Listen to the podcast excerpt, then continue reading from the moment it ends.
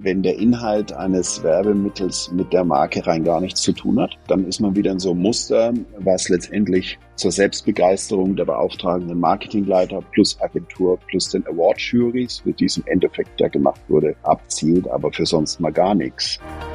No Purpose, No Talents. Das heißt, die Talenteströme werden sich genau dorthin orientieren, wo sie definitiv einen Beitrag leisten können.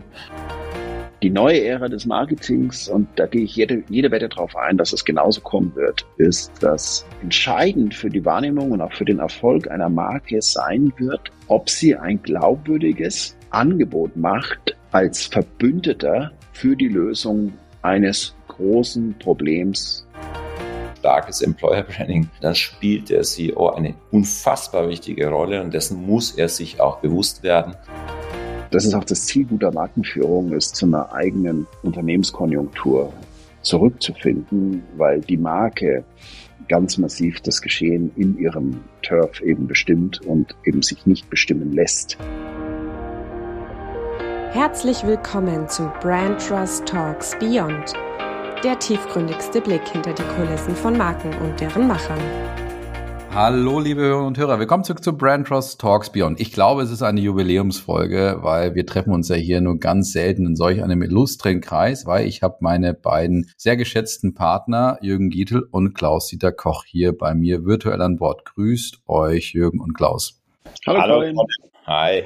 Hi. Schön, dass ihr in meinem virtuellen Studio hier Platz genommen habt. Wir wollen ein bisschen, ja, weihnachtlich zurückschauen und natürlich mit jeglicher Ambition auch nach vorne schauen. Deswegen wird's wahrscheinlich eine äh, runde Mischung zwischen Weihnachtsspot-Einordnungen, einem Rückblick auf das Jahr 2023, wo ich persönlich Schwierigkeiten habe, das so richtig einzugrenzen und festzustellen, was eigentlich in diesem Jahr wirklich alles passiert ist. Und natürlich einer wunderbaren, wie gesagt, Voraussicht auf das, was vielleicht auch 2024 auf uns in der Markenwelt und um uns herum vielleicht auch passieren wird. Wir starten mal mit einer ganz banalen Frage. Wie geht's euch beiden eigentlich? Klaus, wie geht's dir?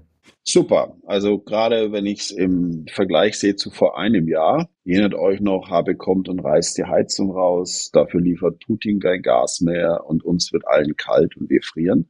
Und ich glaube, das war so ein soziomentales Korsett, in dem wir da alle waren. Jeden Tag auf den Füllstand der Gasspeicher gucken und die Inflationsrate zweistellig, was wir auch schon, ich glaube, seit den 70er nicht mehr hatten. Also das war eine völlig andere Nummer und ähm, das hat sich trotz, was alles jetzt noch passiert ist, gerade in jüngster Vergangenheit, das hat sich alles enorm stabilisiert. Und da muss man jetzt auch mal was ganz Unpopuläres tun, das will ich auch tun, nämlich unserer Regierung auch mal ein Lob aussprechen. Ja, äh, die, finde ich, gute Arbeit machen, sich nur verdammt schlecht verkaufen und ihre Marken ruinieren. Da können wir ja später nochmal reden. Und wer die Regierungserklärung vom Kanzler im Bundestag am Dienstag war es, glaube ich, verfolgt hat, was ich immer empfehlen würde, mal primär was zu verfolgen, nicht alles das Raffinierte, was durch verschiedene Köpfe und Intentionen gerauscht ist, dann wird man vielleicht feststellen, dass man wirklich, ich weiß, das fällt uns wahnsinnig schwer, ein bisschen stolz sein kann, wie wir da durchgegangen sind und auch welche Leistungen die die äh, gemacht haben, die das, äh, die der Hauptverantwortung tragen.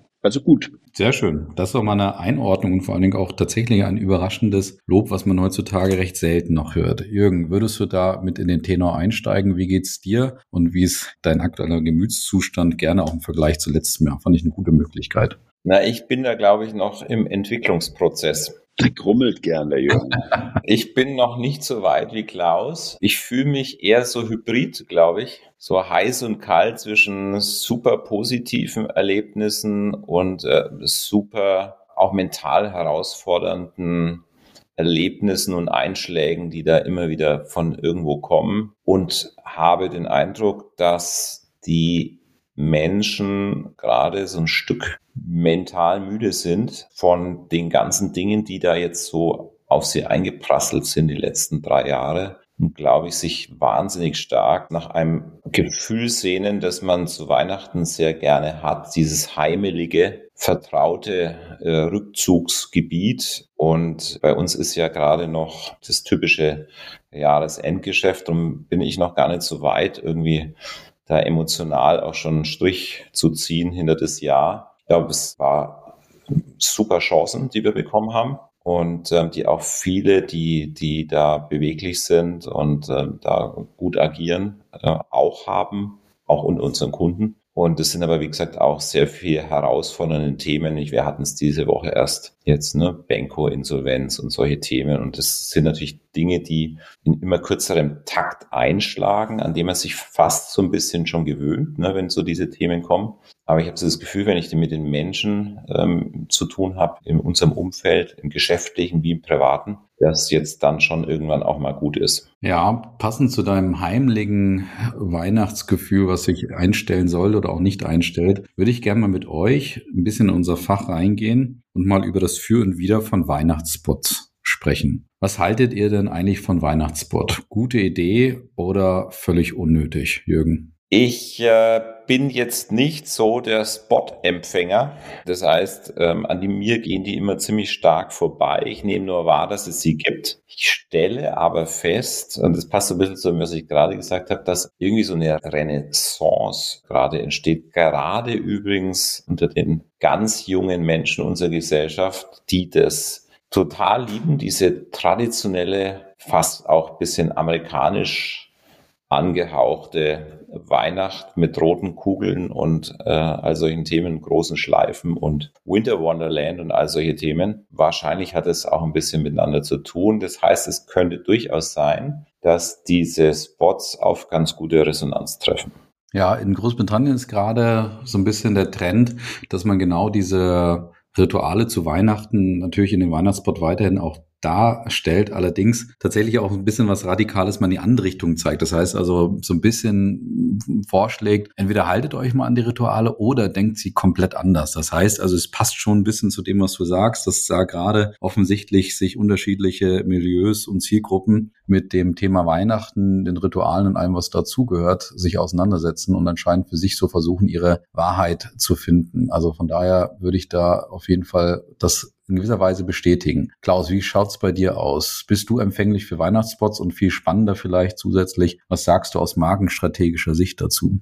Naja, ich will mal den, den Bogen ein bisschen größer spannen. Das, was wir als Weihnachten bezeichnen, nährt sich aus zwei Quellen. Das eine ist die christlich-religiöse, jüdische, darf man auch nicht vergessen, Quelle. Und das andere ist die Konsum- und Marketingquelle, die äh, sehr, sehr stark, wie Jürgen gerade sagte, aus USA getrieben ist. Der Nikolaus, so wie wir ihn uns vorstellen, wie ihn Kinder malen würden, ist eine Erfindung von Coca-Cola, um das nur mal so am Rande auch einfließen zu lassen. Unser Krampus, wie er in Österreich heißt, oder der Nikolaus in Deutschland, das ist eine ziemlich komische Gestalt in einer dunkelbraunen Kutte, der gebückt durch die Nacht huscht. Da war nichts mit Rentieren und Glöckchen, sondern da ging es um heidnische Bräuche, die das Christentum übernommen hat und die viel mit Geisteraustreibung und dergleichen zu tun haben. Also das sind die zwei Quellen, aus denen sich unser Bild nähert. Und die erstere, die religiöse Quelle, trat und tritt zunehmend in den Hintergrund. Die meisten Menschen kriegen den Konnex auch gar nicht mehr hin.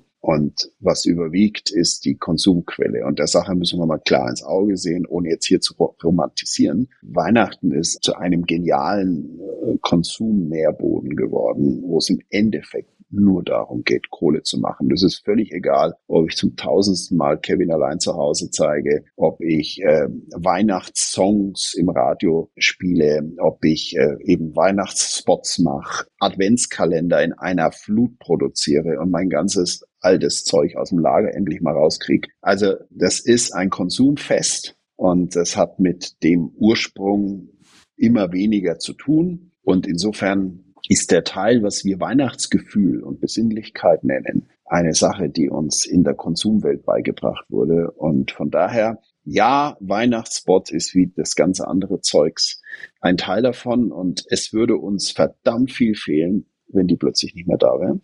Wir wüssten gar nicht, dass es Richtung 24. geht und uns immer daran erinnern, dass wir unsere Lieben beschenken müssen und uns selbstverständlich nicht dabei vergessen dürfen. Also insofern es ist so, wie es ist und das ist eine Konsumveranstaltung und hat mit dem, was Weihnachten mal religiös war. Und ich sage das jetzt ohne jegliche Neoromantik. Ohne das würde uns echt was fehlen. Und zwar, ich mhm. meine jetzt ganz bewusst diese konsumgenerierten Rituale und Stimmungen. Und, und ich muss selber sagen, ich habe jetzt den aktuellen Weihnachtssong von Coca-Cola gehört und der hat mich mehr berührt als irgendein O-Tannenbaum den ich mhm. übrigens auch nicht höre, weil der nicht verkaufsfördernd ist. Mhm. Sehr schön. Sehr weit ausgeholt auf jeden Fall. Ähm, das, da fürchten Hast wir uns. Hast du nicht anders erwartet, oder? Ja, da fürchten und freuen wir uns immer zugleich. Das ist so, ja. Jetzt habe ich ja eine sehr klare Meinung zu dem alljährlichen Penny-Weihnachtsspot, der jetzt, also ich glaube, so in diese Richtung zum dritten Mal jetzt rauskam. Die machen also 2017, aber jetzt so diese, diese, diese Pointierung, die die letzten Jahre hatten, die ist jetzt zum dritten Mal rausgekommen. Und dieses Jahr hat Penny ja einen Spot gemacht, wo sie sich mit Wünschen von Kindern auseinandergesetzt haben. Das Ganze geht so drei Minuten lang. Ich habe das Fazit dazu gezogen, du hast zwei Minuten und 46 lang Gänsehaut, weil du dieses Bild siehst und Inszenierung und toll und Wünsche und alles Mögliche und Kinder. Und dann kommt Penny am Ende als Logo oder als Absender von diesem Spot. Jetzt haben sich schon die einen oder anderen damit auseinandergesetzt, ich auch. Warum macht Penny das? Und ist das eigentlich, sage ich mal in Anführungsstrichen, statthaft, beziehungsweise ist das markenstrategisch eine gute Idee? Ich habe mich schon positioniert. Wie positioniert ihr euch, Klaus? Das ist noch so ein Muster aus den 90er Jahren, wo die Werbung entdeckt hat, dass man mit Kreativität und lustigen Spots extrem viel Aufmerksamkeit erzeugen kann. Und das Muster ist ein Vierteljahrhundert später anscheinend immer noch sehr beliebt und äh, wird entsprechend angenommen. Und man kann es immer darin erkennen, wenn der Inhalt eines Werbemittels mit der Marke rein gar nichts zu tun hat. Dann ist man wieder in so einem Muster, was letztendlich zur Selbstbegeisterung der beauftragenden Marketingleiter plus Agentur plus den Award-Juries, für die es im Endeffekt ja gemacht wurde, abzielt, aber für sonst mal gar nichts. Weil was bei den Menschen entsteht, die es hören, ist eine kognitive Dissonanz, die du gerade beschrieben hast. Und äh, in dem Moment, wo die entsteht, findet keine Memory statt. Also man merkt sich's nicht. Und man kann es immer selber erkennen, wenn man eben von diesem Weihnachtsspot erzählt, den man da gehört hat. Und dann fragt er, von wem war denn der? Und das kriegst nicht hin. Und daran kann man es eigentlich immer wieder erkennen. Und die Psychologieforschung und, und die Werbeforschung hat ja nachgewiesen, dass das nicht funktioniert. Aber darum geht's ja nicht, wenn es um die Selbstbegeisterung von Auftraggeber und Auftragnehmer geht. Und man merkt schon an meiner Schärfe, dass wir natürlich da bei Brand Trust massiv dagegen halten, weil es Marken bestenfalls nicht schädigt aber das Budget, logisch. Und man hätte mit dem Budget vielleicht auch sinnvolle Dinge anstellen können. Und ein Discounter, der sich das Jahr über, über Billigangebote profiliert, garniert mit etwas zurzeit etwas Nachhaltigem, der dann an Weihnachten solche, solche Dinge verzapft, das ist einfach Budgetvernichtung und damit verantwortungslos. Jürgen, hast du noch eine Ergänzung? Sollen wir da jetzt noch was hinzufügen? Bringe wegen Romantik rein, Jürgen, komm. Ja. Ich bin gerade ja. so evangelisch unterwegs. Nein, ähm, sag mal, der Witz ist ja immer der, Du kannst dir überlegen, warum tust du das jetzt? Ja, jetzt kannst du sagen, okay, ich will, äh, wie wir es gerade gesagt haben, äh, die Marke prägen, ich will sie in Erinnerung bringen. Ich will aber dann vielleicht auch, das wird immer gerne wieder ein bisschen vergessen, das soll ja schon irgendwie auch dazu dienen, dass vielleicht der eine oder andere dort dann auch einkaufen geht. Und zwar der eine oder andere mehr als vorher. Oder dass die, die da sind, bleiben. Und die Frage ist ja dann immer gar nicht nur, finde ich das jetzt gut oder schlecht, sondern die erste Frage, die sich ja stellt, hat es tatsächlich dazu beigetragen, die Marke Penny aufzuladen? Da hat Klaus sich ja gerade schon geäußert, wie sinnvoll das ist. Die zweite Frage ist, hat es in irgendeiner Art und Weise für Geschäft gesorgt? Und das müsste man sich dann an den Zahlen ansehen und vor allem wie nachhaltig. Und man könnte dann ja auch noch die Frage stellen, was unterscheidet denn Penny von Lidl und würdest du gerne lieber zu Penny oder zu Lidl gehen oder wann gehst du lieber zu Penny oder zu Lidl? Also das sind alles irgendwie eher die zentralen Fragen. Und äh, jetzt unterhalten wir uns dann auch schon seit 30 Jahren darüber, über die nachlassende Wirkung von TV-Spots und die Übertragung von TV-Spots auf die Social-Media-Kanäle ist vermutlich nicht viel stärker. Und darum ist es immer wieder interessant, wie viel unheimlich viel Aufmerksamkeit in solche Dinge gelegt werden. Das, was es am Ende dann vielleicht bewirkt, ist immer so, dass die Menschen merken, ach, die leben noch. Mhm. Ja, also jedes Jahr an Weihnachten wirst du wieder daran erinnert, dass es diese Marke noch gibt. Die ja. Frage wäre, wenn die sich jetzt morgen umbranden würden ja, und ins gleiche Geschäft eine andere Marke draufpacken würden, wird das irgendjemand stören. Außer, dass man vielleicht merkt, oh, bin ich jetzt hier richtig? Ah, hier ist die richtige Adresse, also gehe ich wieder rein zum Einkaufen. Das ist so ein bisschen, äh, glaube ich, der Punkt. Es hat außer diese, sie sind noch am Leben wahrscheinlich wenig Relevanz. Ja, Bin ich voll bei euch. Bei mir ist wirklich inzwischen ein leichter Würgereiz entstanden, wenn ich daran denke, weil mir nochmal letzte Woche die Augen geöffnet wurde, als eine Redakteurin ja, sich nochmal mit diesen Wünschen, die in diesem Video gezeigt werden, auseinandergesetzt hat und dann festgestellt hat, dass die Wünsche oder die Probleme, die dort skizziert werden, also es geht um Bodyshaming von Kindern und einem Kind zum Beispiel, das nicht so gern zum Ballett geht und lieber frei tanzen würde und ein Kind, das irgendwie auf Social Media von der Mutter ungefragt inszeniert wurde. Und da hat dann die Horizont-Redakteurin Bettina Sonnenschein eben gesagt, welche Wünsche und welche Teile der Gesellschaft würde das eigentlich abbilden. Und gerade aktuell in der Zeit, wo wir leben, wir haben über Inflation und Co. gesprochen, über knappe kleinere Geldbeute, gibt es die realen Probleme von Kindern und Familien, die aktuell sich gerade die Frage stellen, was gibt es eigentlich zu Weihnachten und können die Eltern das kaufen, was sich das Kind wünscht. Und dann als Discount Counter nicht den Connex hinzubekommen, irgendwie vielleicht so seine, seine Rolle als Marke, seinen Existenzgrund zu übertragen und das meinetwegen in einem Spot als auch in der Leistung am Point of Sale zum Beispiel zu übertragen, finde ich dann extrem schwach. Und da bin ich dann auch bei Klaus rausgekommen, dass ich gesagt habe, so habe ich es mir immer bildlich vorgestellt. Diese Typen fangen an, im Juni, Juli diesen Weihnachtsspot vorzubereiten, vielleicht im März noch, keine Ahnung. Da gibt's dann Briefing und dann kommt die Agentur und dann gibt's leckere Brötchen und die besten Kekse, die sie in dem Jahr hatten. Und dann wird an diesem Spot äh, rumkreiert und überlegt und völlig fernab jeglicher Realität und viel zu früh, weil sie sich nicht mit den Nährböden und den wirklichen Problemen der Gesellschaft auseinandersetzen. Und dann wird irgendein ja, ich sag mal, austauschbarer Haltungsbot rausgehauen. Und das kommt dann dabei raus. Wie gesagt, wie man, wie man nicht auf die Idee kommen kann, irgendeinen Connex zum eigenen Markenkern herzustellen, ist mir da in dem Moment schleierhaft. Aber also da, so viel meine fünf Cent zu dem Thema. Jetzt würde ich noch gerne eine pointierte Frage stellen, weil sich damit gerade ein paar Kolleginnen und Kollegen auseinandersetzen von uns, äh, nicht intern, sondern ich sag mal in unserer Branche. Und zwar mit der Frage, muss Marketing beziehungsweise Markenführung eigentlich die Welt retten? Wer den ersten Gedanken hat, der möge den ersten Stein werfen. Nein, allerdings muss gute Markenführung eine Relevanz in der Welt haben. Und wir laufen in eine Zeit herein, die, und jetzt komme ich gleich zum Ausblick 24, ja. kürzen wir den Podcast ein bisschen ab. Wir laufen in eine Zeit hinein, damit meine ich jetzt nicht nur 24, um Gottes Willen, aber in der sich das Marketing, ich sage das jetzt ganz bewusst, und selbstverständlich die Markenführung verändern wird in eine echte neue Dimension, die eben nicht wie das gerade diskutierte Beispiel, ähm, ja, längst vergangene Muster irgendwie wieder aufwärmt äh, und eben Unglaubwürdigkeitsthemen hat und so weiter, sondern die Probleme der Welt sind so erdrückend und gerade auf die junge Generation, die Gen Z, über die wir jetzt ja auch bei Penny gesprochen haben, die sich so viel Gedanken machen, die die erste Generation, wie ja jetzt unterschiedlichste Quellen festgestellt haben, die sind, die nicht daran glaubt, dass es ihnen besser gehen wird. Und das ist ein Wohlstandsversprechen, wo wir eigentlich in den letzten 125 Jahren während der Industrialisierung tief und fest daran geglaubt haben. Unsere Generation, die wir hier sitzen und reden und die Vorgängergeneration, haben immer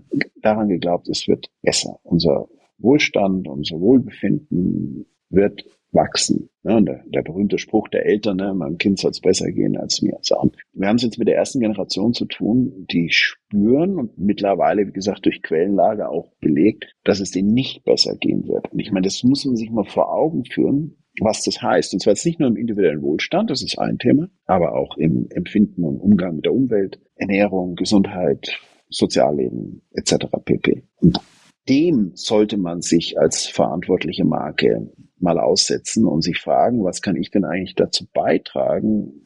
Ich muss gar nicht die Welt retten, aber was kann ich dazu beitragen, damit mhm. angemessen umzugehen? Und, und ein Aspekt ist das, ist doch klar, wenn, wenn ich ein Problem habe, was ich selber nicht in der Lage bin zu lösen, dann suche ich mir Verbündete. Und dann lösen wir es halt gemeinsam. War auch in der Geschichte, Entstehung der Genossenschaften etc.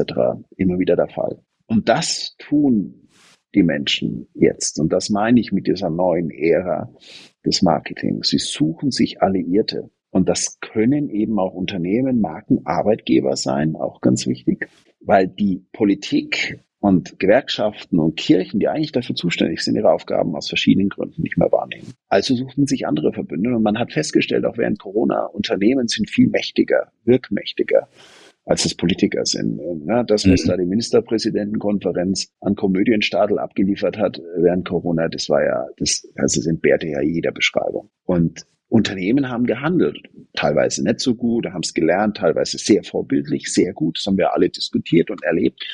Und, und ich denke, die Menschen haben das auch mitbekommen, was da für eine Wirkmächtigkeit eingebaut ist, auch eben in den Marken dieser Unternehmen. Und die neue Ära des Marketings, und da gehe ich jede, jede Wette drauf ein, dass es genauso kommen wird, ist, dass entscheidend für die Wahrnehmung und auch für den Erfolg einer Marke sein wird, ob sie ein glaubwürdiges Angebot macht als Verbündeter für die Lösung eines großen Problems, und da gibt es genügend Auswahl, tauglich ist. Und dafür wird sich dann über Loyalität, Weiterempfehlung, Konsum, Kauf eben revanchiert. Und das wird das Marketing, was eben, wie wir ja wissen, über USPs getriggert ist, über lustige Werbespots getriggert ist, massivst verändern mit einer gewissen Ernsthaftigkeit. Das möchte ich gar nicht abstreiten. Und dann kommt es natürlich auf die Verpackung an, ne? wie ich damit umgehe. Da gibt es ja auch wunderbare Beispiele, die es jetzt schon können. Und damit werden Marken nicht die Welt retten, aber sie werden einen Beitrag leisten. Und das eröffnet völlig neue Möglichkeiten, auf die ich mich jetzt schon freue.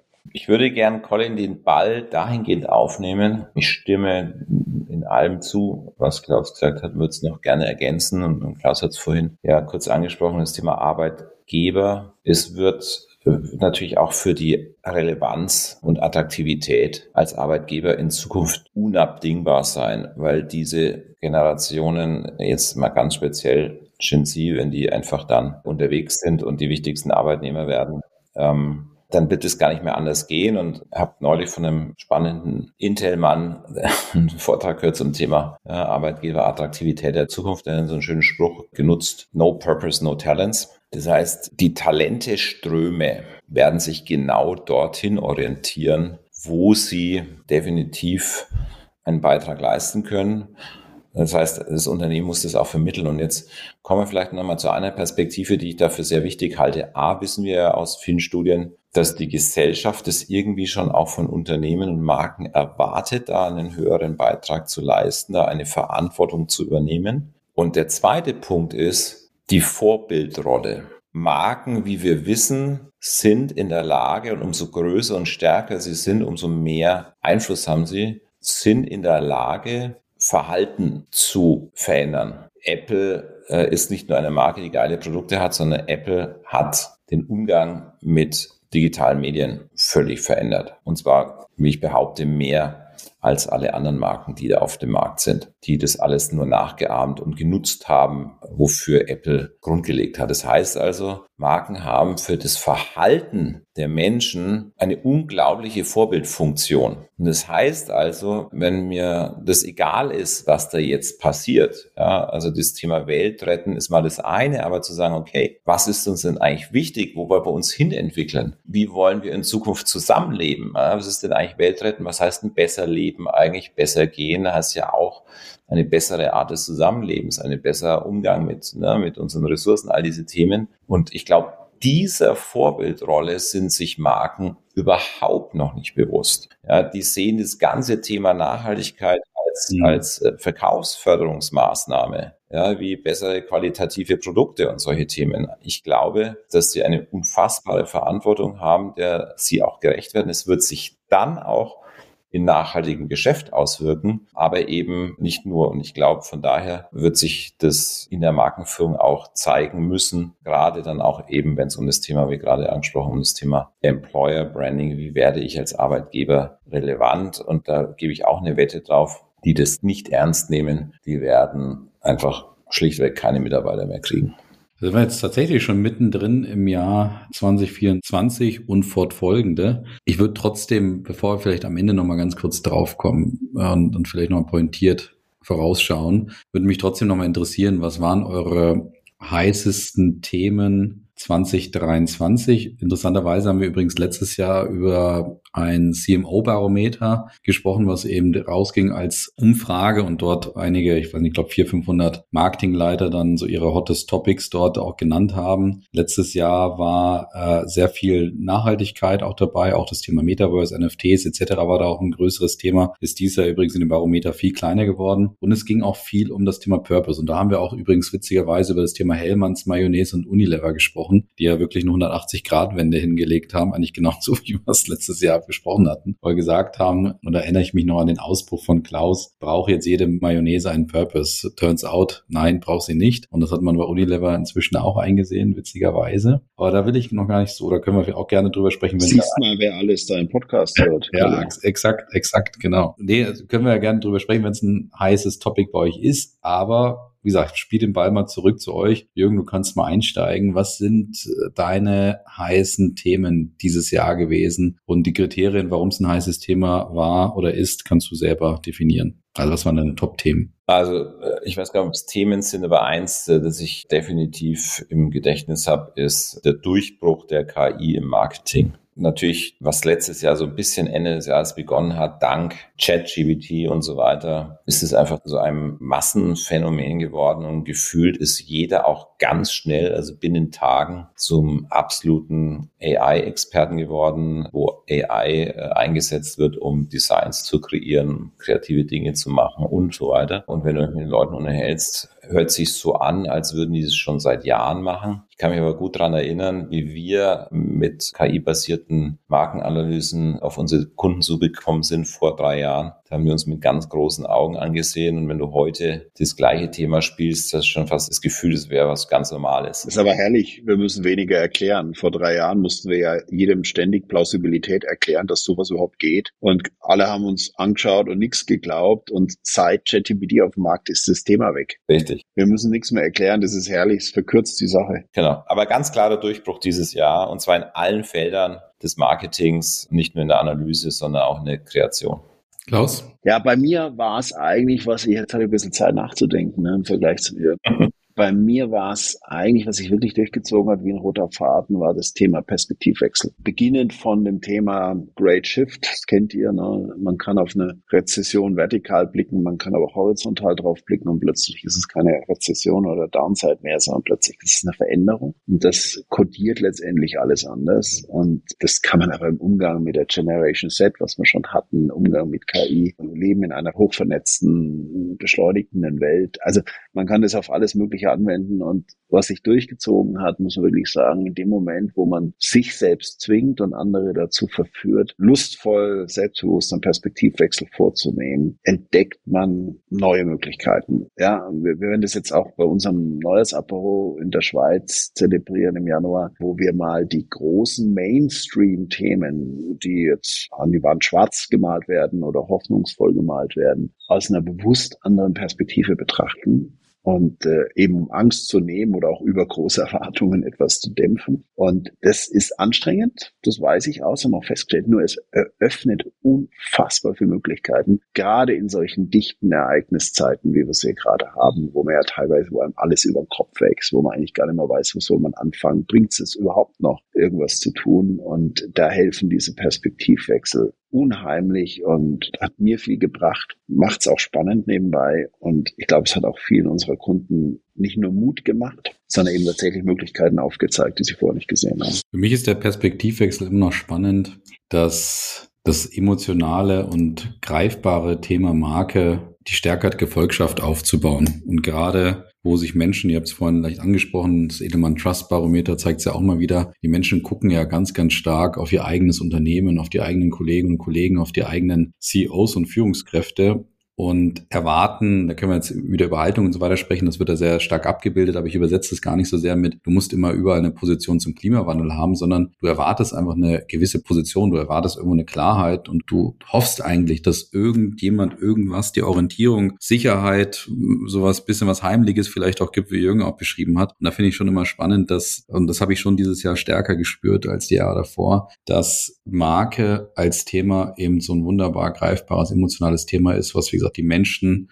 dazu führt, dass sie sich hinter etwas vereinen, hinter einer Idee vereinen können. Strategien entwickeln super schwer, ganz klar, musst du ganz viele Schritte richtig machen dafür. Aber ich glaube, noch schwerer wird es in Zukunft, die Leute hinter deine Strategie zu bringen. Passt zum Thema Perspektivwechsel und ein Thema, was ich dieses Jahr stärker denn je wahrgenommen habe und wo sich auch in den ganzen Zahlen auch zeigt, dass das ein Thema für die Zukunft noch stärker werden könnte. Ich würde gerne eins noch ergänzen, Colin, weil äh, das mich wirklich äh, jetzt umtreibt. Das hat sich jetzt nochmal zugespitzt in den letzten Wochen. Wir hören ja in, in vielen Bereichen, dass die Tugenden, die uns stark machen in verschiedenen Feldern, stark gemacht haben, dass sie wieder stärker gefragt sind als je zuvor. Ja, wir haben es bei der deutschen Fußballnationalmannschaft mhm. äh, wurde es jetzt diskutiert, ja, die, die Jungen, die U17 sind im Finale, weil sie die Tugenden, die den deutschen Fußball ausmachen und auch dann diese Marke, ne, deutscher Fußball, wiedergefunden haben und die Erwachsenen,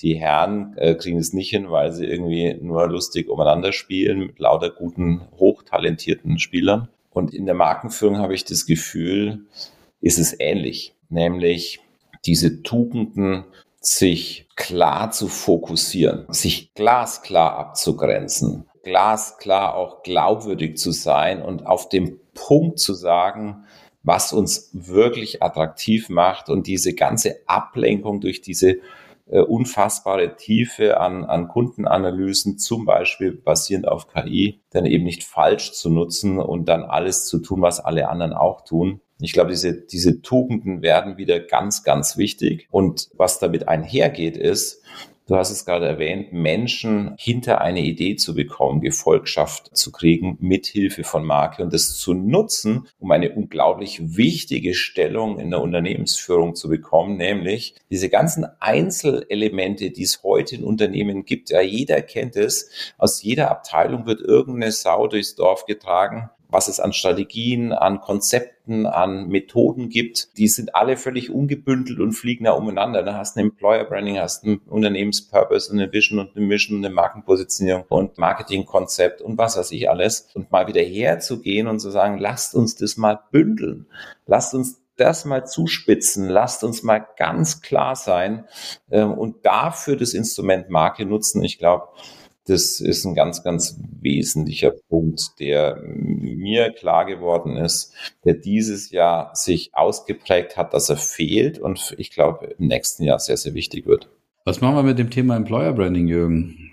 Das war ja auch so ein Hot Topic dieses Jahr und gerade auch bei dir. Bleibt es das nächstes Jahr auch noch? Was sind da die wichtigen Perspektiven, die wir im Auge haben müssen? Ich glaube, das ist das äh, Thema der großen Missverständnisse. Ja, also erstes Missverständnis, wir brauchen eine Employer Brand.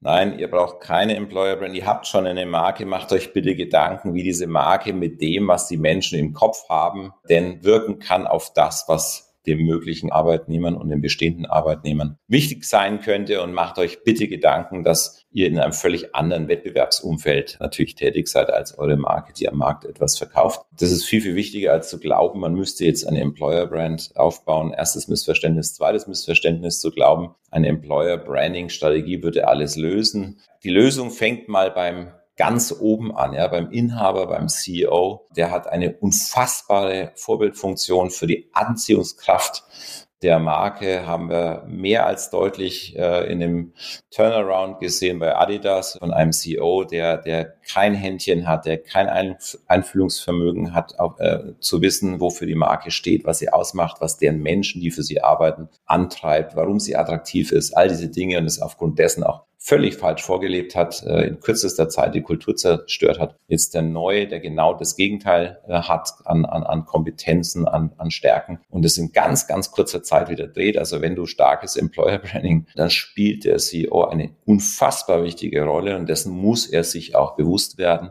Da sprechen wir viel mit unseren Kunden drüber. Und es gibt da noch viele andere Missverständnisse. Ne? Kann man eigentlich nach außen was versprechen, was man innen nicht hält, was vielleicht bei einem Produkt irgendwie noch funktioniert. Spätestens beim Employer Branding ist dann Schluss, weil die Wahrheit ist dann, am ersten Arbeitstag, wenn ich jemanden für mich gewonnen habe und wenn ich das nicht halte, dann ist er halt eine Woche später auch wieder weg äh, oder ein halbes Jahr später. Also das sind alles so Themen, äh, glaube ich, wo man auch da wieder all das, was da jetzt alles so an allgemein Kram in den letzten Jahren entwickelt wurde und alle unterhalten sich über die letzte Methodik, die man da irgendwie noch hervorholen kann, um dann irgendjemand noch fürs Unternehmen zu gewinnen oder langfristig ans Unternehmen zu binden, wird alles keine Wirkung zeigen, ist alles äh, Kokolores. Es geht um die ganz, ganz wesentlichen Themen, die da stimmen müssen und da müssen sich die Menschen, die für Employer Branding zuständig sind, äh, mit der Unternehmensführung, mit dem Marketing, mit vielen anderen Bereichen verbünden im Sinne einer starken Anziehungskraft auf, auf Mitarbeiter. Das ist doch mal ein klares Statement. Finde ich auch sehr schön. Employer Branding ist das Thema der Missverständnisse. Das ist mal eine pointierte Aussage und schöne Positionierung. Dann lass uns mal zum Abschluss nochmal gebündelt nach vorne schauen. Wo geht's hin in 2024? Was werden die Herausforderungen, die Entwicklungen auch sein in 2024? Ein bisschen was haben wir schon gehört. Ich glaube, für meinen Teil Vielleicht ist das aber auch ein bisschen mein Wunsch, muss ich sagen, weil kann ich mich auch noch mehr darüber aufregen. Ich glaube, so dieses Thema 90er Jahre Marketing und alte Glaubenssätze versus dem Marketing, einem intelligenten Marketing, einem systematischen Marketing und in dem Zuge dann auch damit verbunden entsprechende Markenführung. Da wird sich die Spreu noch weiter vom Weizen trennen. Und sagt er, ja, alles schon gehört. Ja, Sachen kommen immer wieder aus, aus meiner Sicht und, und, und stärken sich auch immer noch mal wieder in unterschiedlichen Ausprägungen. Und das, was ich gerade sehe, sehe und wahrnehme, ist teilweise wirklich schwer nachzuvollziehen. Ich nenne es ja eine Verantwortungsdiffusion auf der Marketing-Ebene. Das heißt also ein Marketingleiter, der völlig ohne Briefing oder vielleicht einmal mit einem falschen Briefing an irgendeine Agentur geht und dann irgendwas zurückbekommt, was völlig selbstzweckgetrieben ist und, und mit der Marke überhaupt nichts zu tun hat. Da sind wir nicht nur bei Penny, da sind wir auch übers Jahr hinweg die ganze Zeit dabei. Dementsprechend bleibe ich dabei, irgendwie so diese Trennung zwischen, und dann bleibe ich jetzt bei dem, was Klaus gesagt hat, Marketing der 90er Jahre und, und dem, wie es eigentlich heutzutage funktionieren sollte, mit all den Möglichkeiten, die wir haben. Das wird sich in 24 trotzdem nochmal stärker zeigen, aus meiner Sicht. Aber was ist eure Perspektive, Klaus?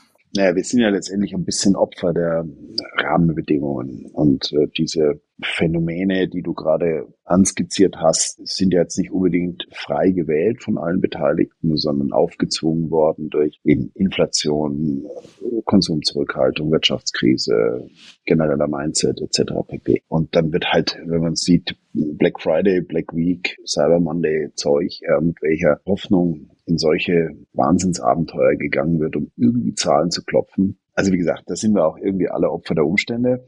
Deshalb glaube ich, ist es wichtig, wenn, wenn du so eine Prognose willst, sich erstmal bewusst zu machen, ja, wie ändern sich denn die Umstände? Ja? Weil daraus resultieren ja dann diese Themen auch, auch die, das große Missverständnis, Jürgen hat es ja schon angesprochen zum Thema KI. Und die Hoffnungen, wenn man da so einzelne Kongressprogramme anschaut, was da erzählt wird. Also auch da wird es einem wieder ganz, ganz schwindlig, welche Sau jetzt durchs Dorf übrigens nicht getragen, sondern getrieben wird, bis sich das dann auch abgenutzt hat und dann kommt irgendwann das, der, der nächste Hoffnungsträger. Also von daher, man kann das Spiel spielen, werden auch viele tun, sollen sie auch, aber der schlauere Weg wird natürlich sein, sich von diesen äußeren Umständen möglichst unabhängig zu machen, was die Welt angeht, was die Branche angeht, was das Segment angeht, in dem man unterwegs ist. Und äh, das ist auch das Ziel guter Markenführung, ist zu einer eigenen Unternehmenskonjunktur zurückzufinden, weil die Marke ganz massiv das Geschehen in ihrem Turf eben bestimmt und eben sich nicht bestimmen lässt durch äußere Umstände. Und dadurch,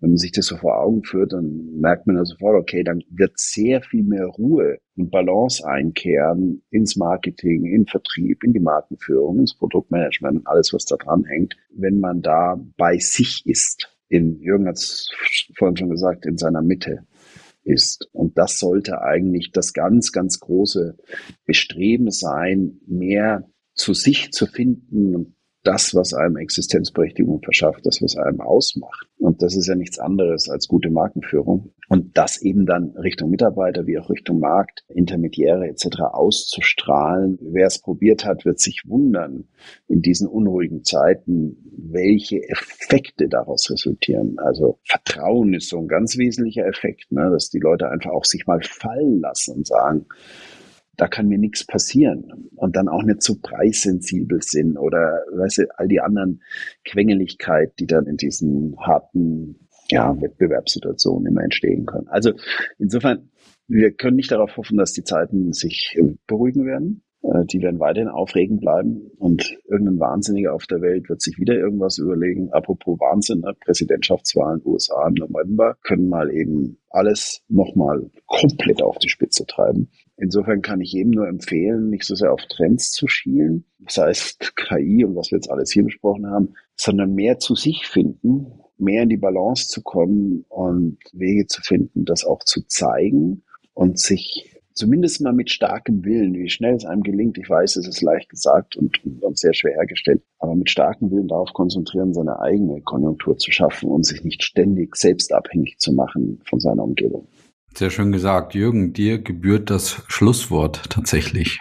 Ja, ich würde das gerne nochmal, eigentlich nur nochmal verstärken. Es wird 2024 genau das gefordert sein, dass man diese innere Mitte findet und das als eine Stärke nutzt, um dann, vielleicht wenn man sich schon mit Trends beschäftigt, eher mit den Ursachen der Trends beschäftigt und sagt, mhm. wie kann ich daraus lernen, um das, was mich ausmacht, zu einer neuen Relevanz zu verhelfen und vielleicht auch wieder so eine neue Ruhe zu kriegen. Die vergangene Zeit war sehr, sehr geprägt von sehr, sehr viel Hektik. Und wir merken das ja, wie gut uns das hier tut, wenn wir mal zu dritt Zeit haben, über solche Dinge zu reden. Ich glaube, das tut auch den Unternehmen, den Markenverantwortlichen gut, innezuhalten. Ihr habt es genannt, Perspektivwechsel einzunehmen, sich mal über neue Arten des Wachsens Gedanken zu machen und äh, zu schauen, wie kannst du diese neue Zukunftsrelevanz